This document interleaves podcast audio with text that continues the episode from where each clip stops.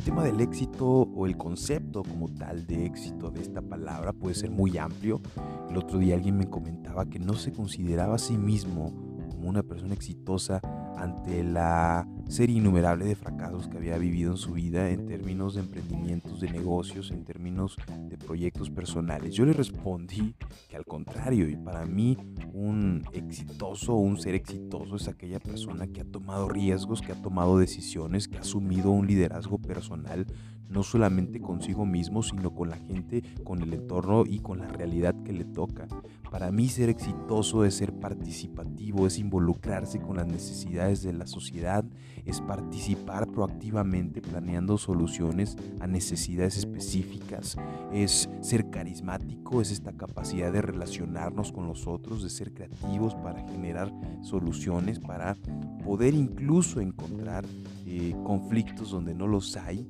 y a través de este análisis que uno hace, pues involucrar a otras personas y también, ¿por qué no, potencializar las habilidades de otros? Entonces, como les decía, eh, el tema es que a veces nos enseñan que el éxito va únicamente ligado a los rendimientos eh, económicos o a las utilidades que uno genera por sus empleos, por los emprendimientos personales eh, o por el poder adquisitivo de uno mismo, ¿no? Pero en realidad esto es totalmente lo, contrario, porque al final uno lo que debe de perseguir es esa felicidad, es este bienestar, no solo mío, sino de los demás, a través aquellas cosas que yo digo, que yo hago, que yo pienso. Y bueno, eh, creo que ahí es donde a veces también muchas personas se frustran, porque para ellos el no tener eh, suficiente poder económico puede sentirse eh, o puede hacerlos sentir limitados ante diferentes sueños, ante diferentes oportunidades o metas que se proponen.